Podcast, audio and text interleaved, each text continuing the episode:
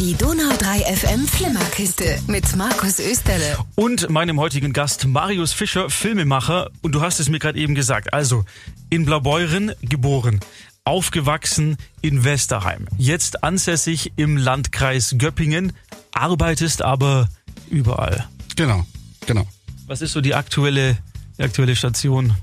Die aktuelle Station ist äh, sehr viel in Baden-Württemberg, äh, logischerweise auch der Zeit geschuldet. Ähm, wobei ich auch viel in München war dieses Jahr. Ein Projekt wurde unterbrochen, wurde dann aber trotzdem fortgesetzt. Mhm. Ähm, ab da, wo man wieder durfte, sozusagen, also ab da, wo man wieder drehen durfte. Und ansonsten viel in Berlin, viel in München, ja, aber teilweise auch international. Also Irland wäre dieses Jahr auch gewesen, aber das Musikvideo wurde, also die Band hat sich aufgelöst, für die mhm. eigentlich das Musikvideo gewesen wäre. Äh, dann habe ich praktisch ein bisschen Urlaub gemacht in, in Irland, aber mhm. ja, genau. Okay, da hast du schon angesprochen. Was machst du? Du bist du bist sehr vielfältig aufgestellt. Ähm, du machst Musikvideos, du drehst Filme. Was gehört noch zu deinem Portfolio dazu?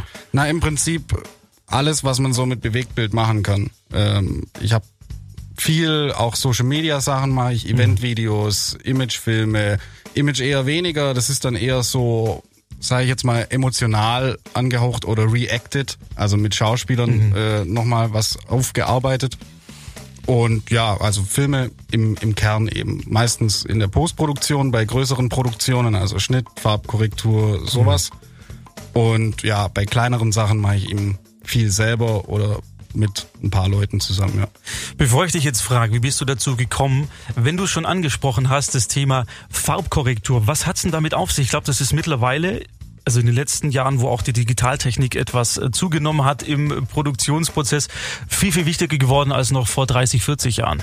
Naja, also tatsächlich, wenn man es mal genau nimmt, war der Farbfilm da vor dem Schwarz-Weiß-Film, weil der sozusagen nachkoloriert wurde, mhm. aber nur einfarbig. Ähm, und dann kam eben der Schwarz-Weiß-Film, weil man dann irgendwann gesagt hat, naja, okay, so einfarbig ist auch irgendwie blöd. Und mit dem digitalen Zeitalter hat sich die Farbkorrektur noch mal ein bisschen gewandelt, weil es halt einfach viel präziser wurde und man mhm. durch verschiedene Lichtstimmungen und eben Farbstimmungen auch unterschwellig dem Zuschauer vermitteln kann, hey, jetzt passiert das mhm. oder jetzt passiert das.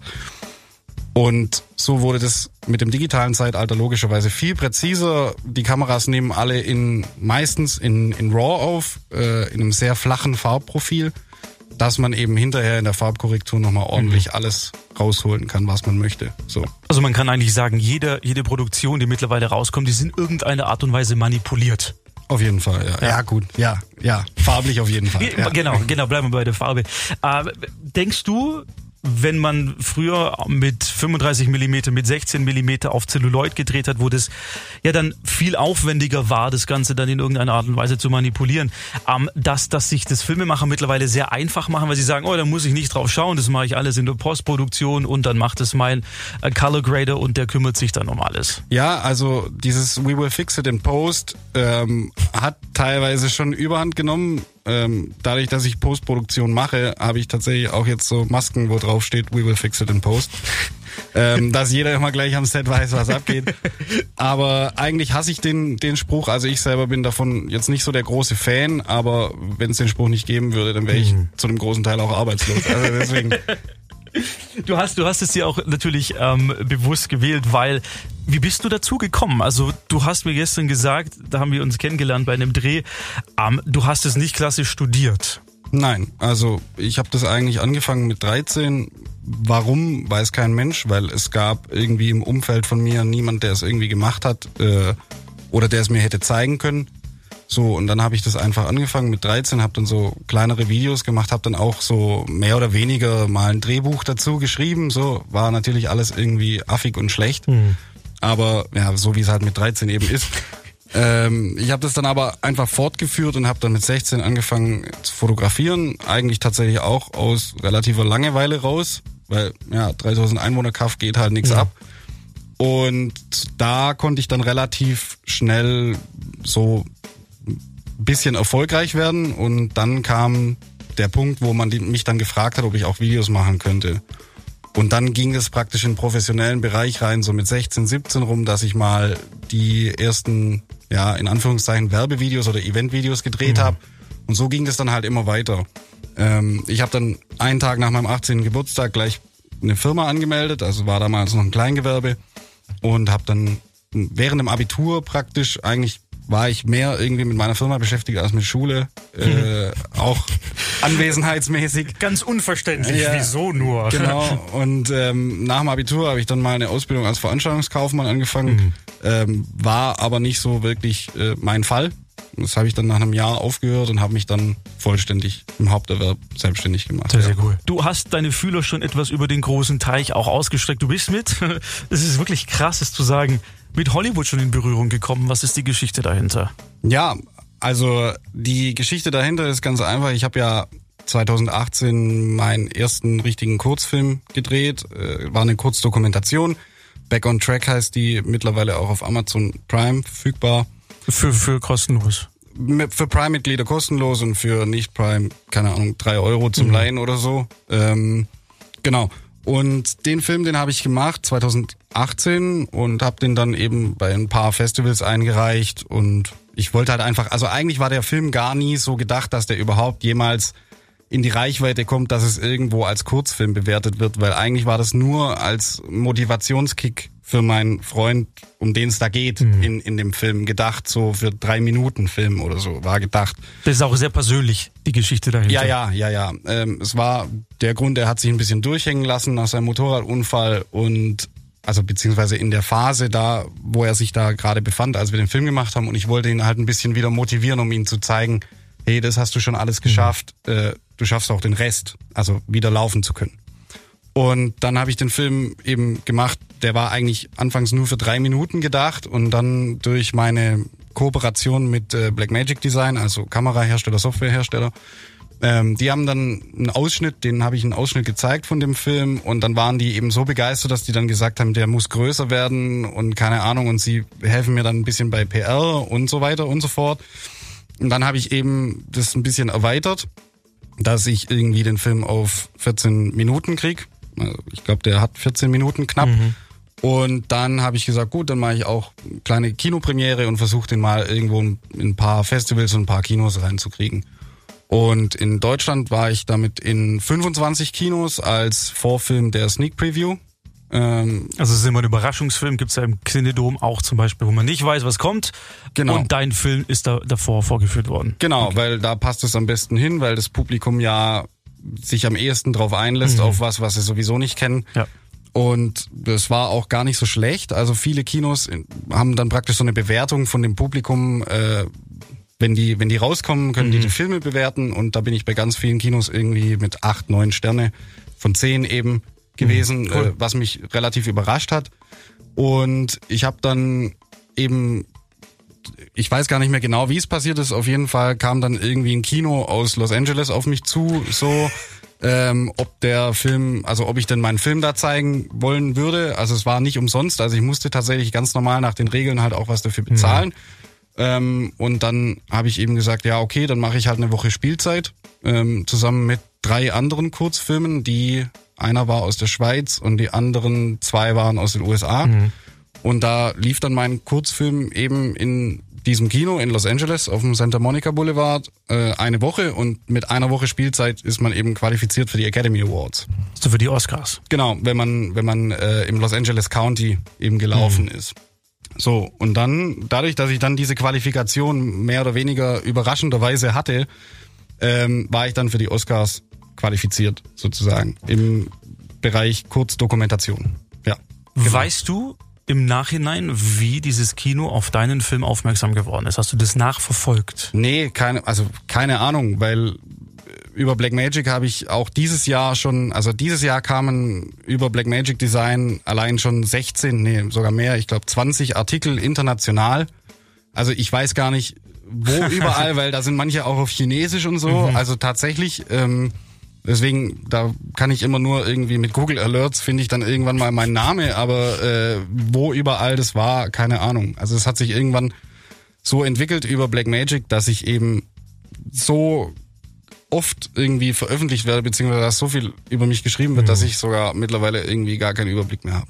Ich stelle mir das ein unglaublich erhebendes Gefühl vor, weil, du ja nicht einfach nur einen normalen Spielfilm gemacht hast, sondern wir haben es vorhin schon kurz angesprochen, auch eine sehr persönliche, eine sehr emotionale Geschichte auch äh, erzählst und das muss ja in irgendeiner Art und Weise mit ganz vielen Menschen resonieren oder es muss mit ihnen irgendwas auslösen, dass sie sagen, ich finde es so gut, dass ich diesen Film weiterempfehle, obwohl ich nicht weiß, woher der ist, wer den gemacht hat, äh, was ein völliges Mysterium auch für Menschen im Ausland ist. Ja, ja, also ich weiß jetzt auch nicht, also die, mir hat mal jemand gesagt, also ich habe ja eine kleine Premiere gemacht äh, in, in Ulm von meinem Film, da waren so 90 Leute circa da, mhm. äh, alles geladene Gäste und da sind dann ein paar, also waren auch ein paar, sage ich jetzt mal, harte Typen mhm. bei. Und die sind dann tatsächlich, als der Film aus war, im Prinzip aufgesprungen und haben den Saal verlassen. Mhm. Und ich dachte dann so, oh, war so schlecht. Und dann hat sich, hat einer von denen mir später, äh, auf, als ich auf dem Nachhauseweg war, eine Sprachnachricht geschickt und hat gesagt, ähm, sie mussten rausgehen, weil sie nicht wollten, dass andere sehen, dass sie heulen. Mhm. Und das Ding bei dem Film war, was viele zu mir gesagt haben, ähm, es ist halt aus dem Grund so emotional für viele Menschen und viele Menschen können sich damit identifizieren, weil es nicht weit weg ist. Mhm. Weil sie alle Freunde haben, die Motorrad fahren ähm, und jedem kann das passieren, weil er mhm. war ja nicht mal selber schuld. So, und, und das war der Grund, warum das für viele Menschen wahrscheinlich so emotional war. Da hast du voll ins Schwarze getroffen. Ja, scheinbar, ja. Ja, äh, buchstäblich. Sehr cool. Wir reden kurz mal über die deutsche Filmlandschaft. Und es ist ja nicht nur mittlerweile die Filmlandschaft, da sind ja auch Serien mit dabei. Siehe Netflix, Amazon Prime, ARD und ZDF geben ja auch mittlerweile große Serien in Auftrag. Immer wieder ein, ein Vorurteil oder ein Klischee, was gesagt wird, deutsche Filme sind nicht gut. Du hast es gerade etwas überspitzt mit einem Ja beantwortet. Du willst natürlich noch ein bisschen mehr dazu sagen. Was, was ist so das, was dich am deutschen Film nicht so ganz zufriedenstellt?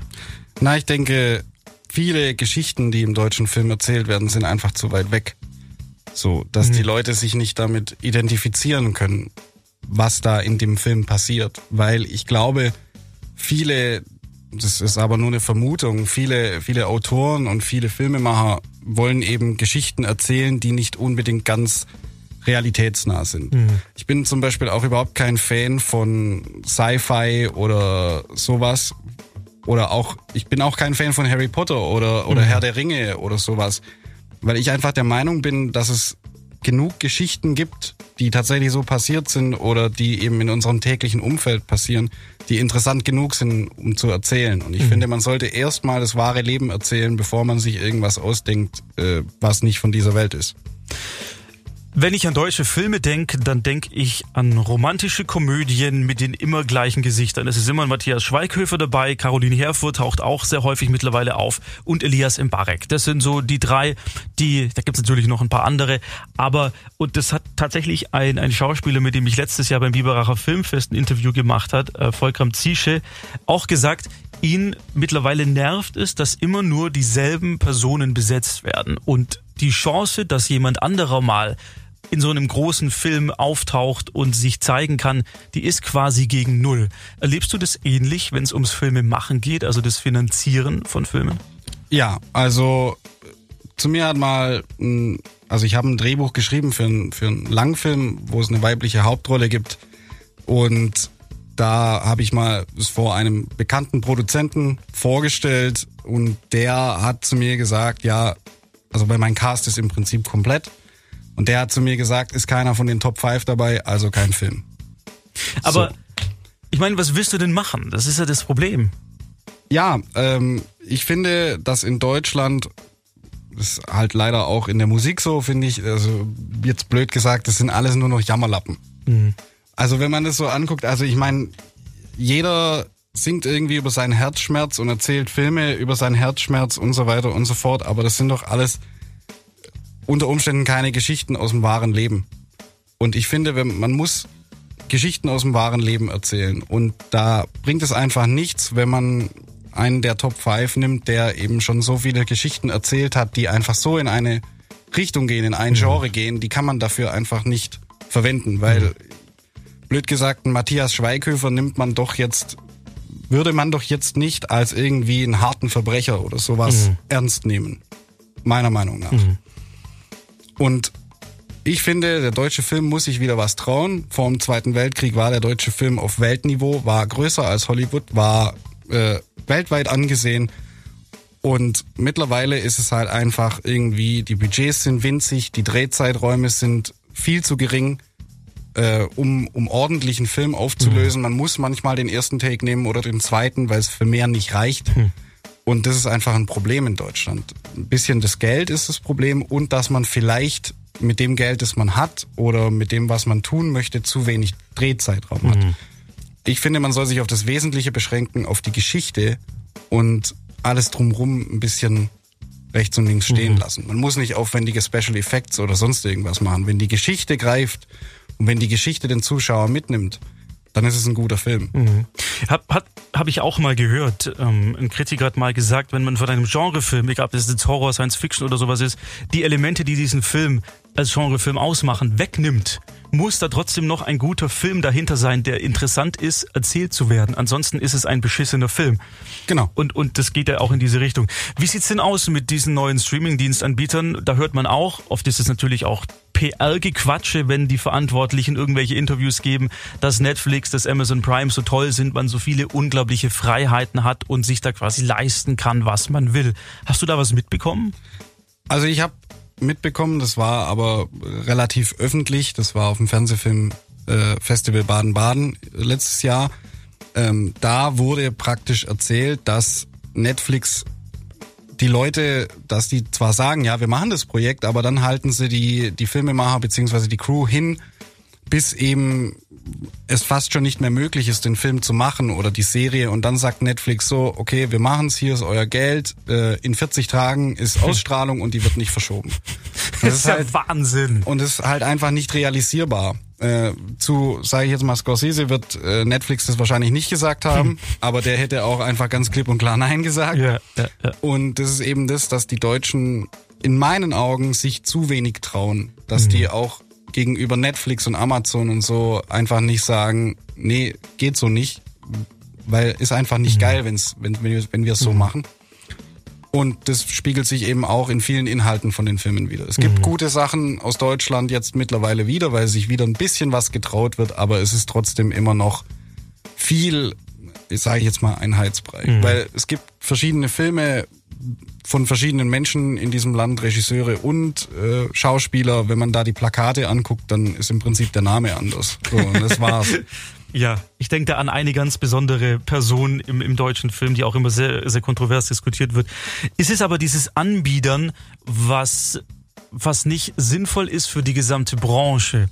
Also, dass man vor so jemandem Großen wie Netflix oder Amazon Prime kuscht, weil man unbedingt halt dieses Projekt durchbringen will, egal was es kostet. In diesem Fall im blödesten Fall äh, die Qualität auch. Ja, genau. Also ich finde, man muss seine Prinzipien durchziehen und wenn man sagt, so und so muss es sein, ansonsten wird's halt nicht gut, aber dann irgendwie der Verleih oder auch der Anbieter sagt, nö, so eben nicht, mhm. dann würde ich ganz klar sagen, dann nicht mit euch. Okay. So, und ähm, ich finde, da muss man halt eben das Ganze auch durchziehen. Und das ist eben das, was meiner Meinung nach, so wie ich eben die Leute kennengelernt habe, die Amerikaner im Gegensatz zu den Deutschen eben voraussagen. Dass die Amerikaner dann eben sagen, ja, ist mir scheißegal, dann machen mhm. wir es halt nicht. Mhm. Aber die Deutschen dann halt sagen, hm, ja, okay, kriegen wir schon irgendwie hin.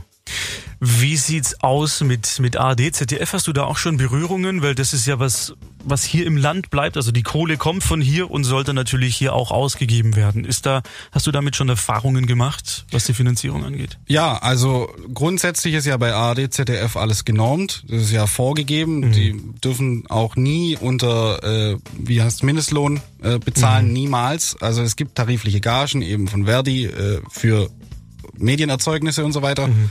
Und da darf ARD, ZDF, also die öffentlich-rechtlichen, dürfen da nie drunter. So. Und die haben im Prinzip für alles, was die senden, irgendwo ein freigegebenes Budget, kann man auch online jeder einsehen. Und die sind, ich sage jetzt mal, für das, was die produzieren, beziehungsweise diese Menge, die die produzieren, sind die schon relativ gut bezahlt. Mhm. Nur da reinzukommen ist eben das Problem. Wieder so. einmal. Ja. Also Vitamin B brauchst du, um überhaupt an den Job zu kommen oder die Möglichkeit zu haben, dein Projekt zu pitchen und, und vorzustellen. Genau, und Vitamin B läuft in Deutschland leider meistens nur über die Filmuniversitäten, mhm. die einfach viel zu wenig Studienplätze anbieten. Wahrscheinlich weiß ich nicht, wahrscheinlich weil kein Geld da ist oder weil sie einfach sagen, so viel brauchen wir nicht auf dem Markt. Ähm, das Problem ist aber, was ich sehe, ist, dass zum Beispiel im Fernsehen der Nachwuchs fehlt. Äh, gerade was Kamera angeht, weil ist ja ganz logisch, Fernsehen wird einfach geringer bezahlt als Film. Also wollen alle Kameraabsolventen von den Filmschulen nicht zum Fernsehen, sondern eher zum Film. Also da spreche ich jetzt über über Live-Fernsehen. So Live-Fernsehkamera, nicht äh, die Fernsehkamera für Tatort oder so, weil das zählt ja schon als Film. Okay. So, aber dennoch will da praktisch fast keiner mehr irgendwie zum Fernsehen und der Nachwuchs fehlt, es wird nicht mehr ausgebildet. Ballhaus zum Beispiel hat noch beim SWR Kamera gelernt, bildet der SWR gar nicht mehr aus, soweit ich weiß. Und das ist eben irgendwo auch ein bisschen ein Problem, dass wir ein Nachwuchsproblem haben und dann können sie nur noch studieren. Äh, private Unis, Absolventen will keiner haben. Was auch seltsam ist, weil die geben ja Unmengen an Kohle aus, um ihren Studiengang überhaupt finanzieren zu können. Genau. Äh, und dann hat man eben äh, zum Beispiel in Ludwigsburg pro Studiengang pro Jahr acht Absolventen. So.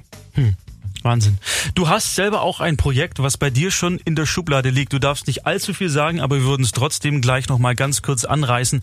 Nach Musik aus diesem Projekt, sofern es denn dann irgendwann mal sein sollte. Hier sind Motley Crue und Kickstart My Heart.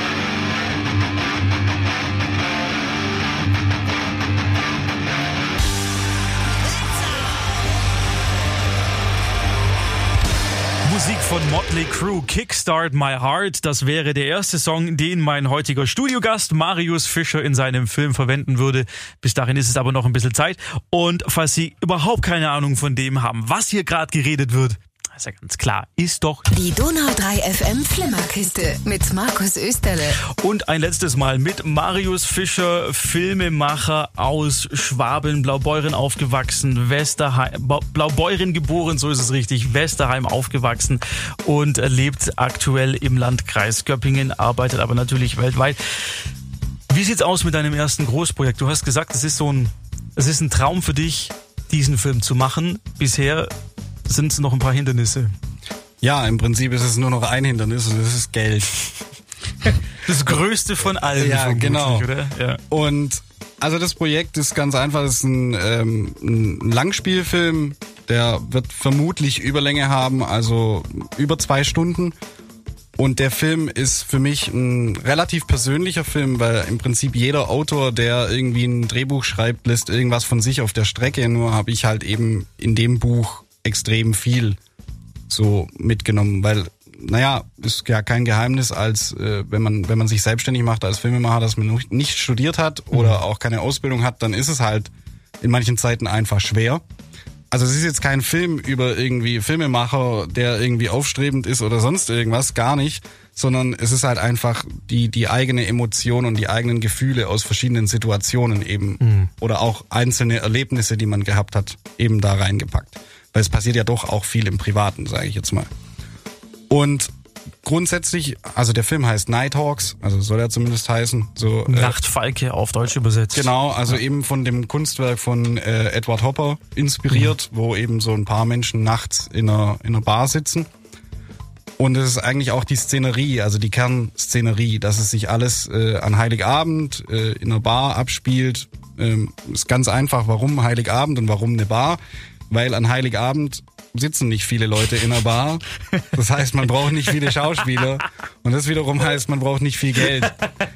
So, und, und darum habe ich praktisch ähm, das Drehbuch aufgebaut ähm, und habe da ja verschiedene Charaktere erschaffen und habe das auch verschiedenen Leuten gezeigt und viele eigentlich durchweg waren die Leute sehr begeistert und sind auch der Meinung, der Film muss unbedingt gemacht werden. Nur ist es halt eben dennoch schwierig, äh, als nicht studierter äh, Filmemacher irgendwie Investoren oder einen Verleih oder ein Studio oder einen Produzenten zu finden. Ist es über Crowdfunding nicht möglich, sowas zu, zu stemmen? Naja, bei einer Dokumentation, die ein öffentliches Interesse hat, ist es über Crowdfunding schon realistisch, dass man die auch finanziert kriegt, weil wenn man jetzt auf den Crowdfunding-Plattformen nachschaut, das habe ich ja natürlich gemacht, ähm, was für Filmprojekte finanziert wurden, dann waren es in 90 Prozent der Fälle Dokumentationen und nur ganz selten irgendwie mal ein Spielfilm. Und wenn da ein Spielfilm dabei war, dann war das so, keine Ahnung, ich glaube Stromberg, der Film war über Crowdfunding.